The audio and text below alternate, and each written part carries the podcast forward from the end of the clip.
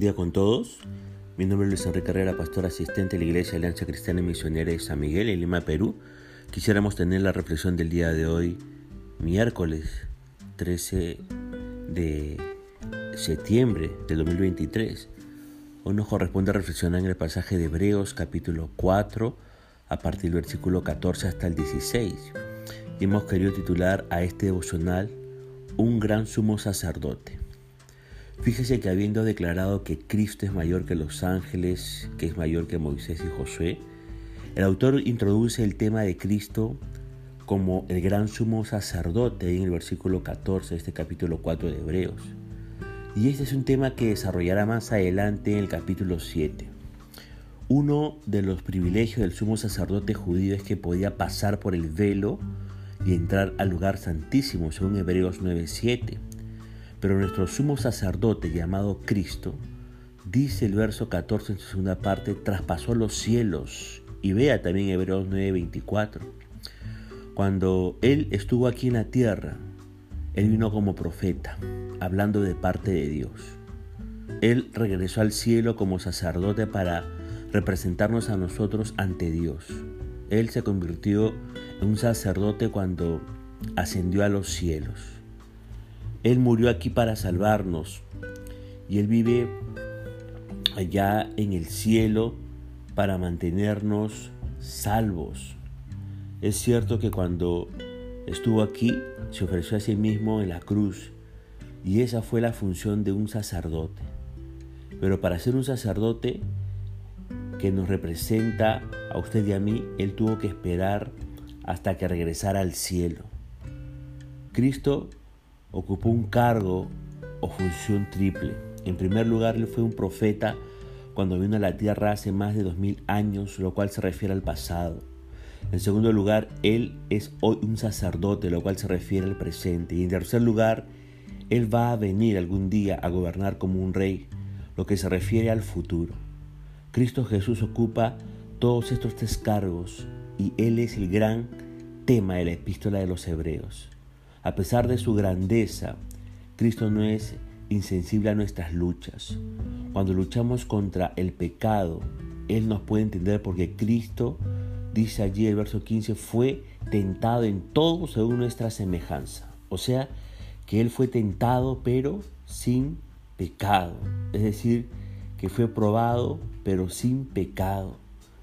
En la prueba de Jesús en el desierto, Él no podía haber fracasado porque Él es el Dios hombre.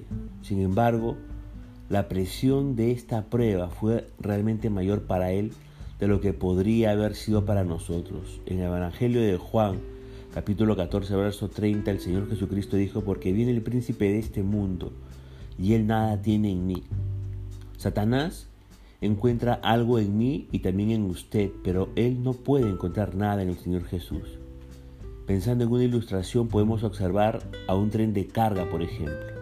Cada uno de los vagones indica la cantidad de peso que puede soportar. Si se excede ese límite, aparece una especie de depresión en el medio del vagón porque su estructura ha cedido por haberse sobrepasado el límite de peso que pudiera realmente transportar. Y eso también es cierto en nuestro caso personal. Podemos soportar presión o peso hasta cierto límite y no más allá de ese límite. Y aquí debemos decir que el peso de la tentación que Jesucristo pudo eh, llevar fue infinito. Él fue probado, pero sin que hubiera pecado en él. Pero Jesús sí fue probado y por esa razón Él sabe cómo nos sentimos nosotros. Así que tenemos un sumo sacerdote que nos comprende. Jesús es como nosotros porque enfrentó una amplia gama de tentaciones durante su vida como ser humano. Nos da consuelo saber que Cristo enfrentó la tentación. Significa que puede identificarse con nosotros. Nos anima a saber que enfrentó la tentación y no se dio al pecado.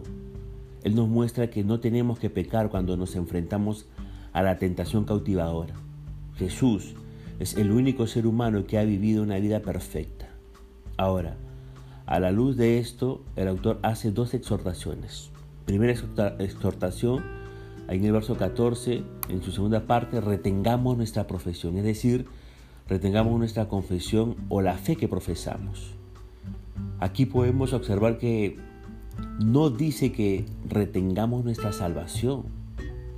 El autor no estaba hablando aquí de nuestra salvación, sino de nuestro testimonio aquí en la tierra. Él se estaba refiriendo a una forma de vivir por Él aquí. Él murió para salvarnos y vive ahora en el cielo para mantenernos salvos y para hacer posible que seamos buenos testigos de Él. Hay personas que dicen, bueno, yo no puedo vivir la vida cristiana. Y fíjese, es cierto que usted no puede vivir la vida cristiana. Y Dios nunca le pidió a usted que viviera la vida cristiana. Y yo le doy gracias a Dios que Él no me lo pidiera a mí, porque he tratado de vivirla y no funcionó. No podemos vivir la vida cristiana por nuestro propio esfuerzo. Por ello Él nos pide poder vivirla a través de nosotros. Él vive allá en el cielo para que usted y yo podamos retener nuestra confesión de fe, nuestro testimonio aquí en la tierra. Cuando lleguemos al capítulo 11 encontraremos una lista de los héroes de la fe, que demostró lo que la fe ha podido lograr en la vida de hombres y mujeres de todas las épocas. Todos los que fueron incluidos en esa lista se, caracterizaron por un buen testimonio y por los datos positivos de sus vidas que quedaron registradas.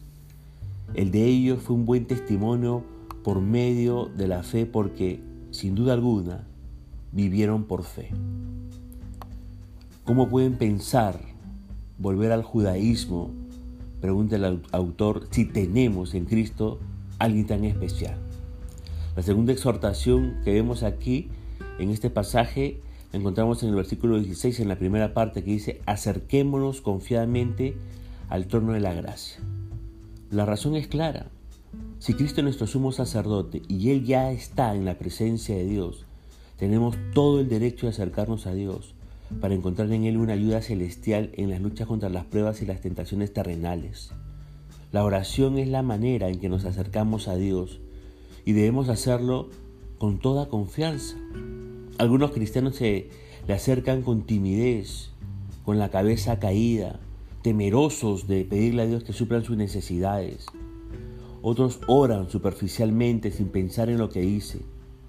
Acuda a Él con reverencia, porque Él es su rey, pero acuda también con plena confianza porque Él es su, y, su amigo y consejero. Acerquémonos pues con gran libertad ante el trono de la gracia y continúa diciendo el versículo, para alcanzar misericordia. Necesitamos mucha misericordia. Somos redimidos por la gracia de Dios, como dice la epístola a Tito, capítulo 3, verso 5. Él ha sido compasivo con nosotros. Y finaliza diciendo el verso 16, y hallar gracia para el oportuno socorro. Este socorro nos habla del futuro. Podemos obtener misericordia y hallar gracia como ayuda y socorro en tiempo de necesidad.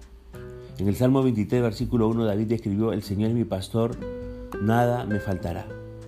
Por supuesto que nada le había faltado en el pasado, pero lo hermoso es que David pudo decir, nada me faltará. ¿Por qué? Porque el Señor es mi pastor. Yo tengo un sumo sacerdote allá en el cielo y puedo acudir a Él como mi pastor.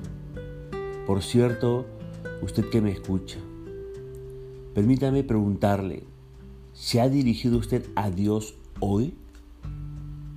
¿Qué le ha dicho Él?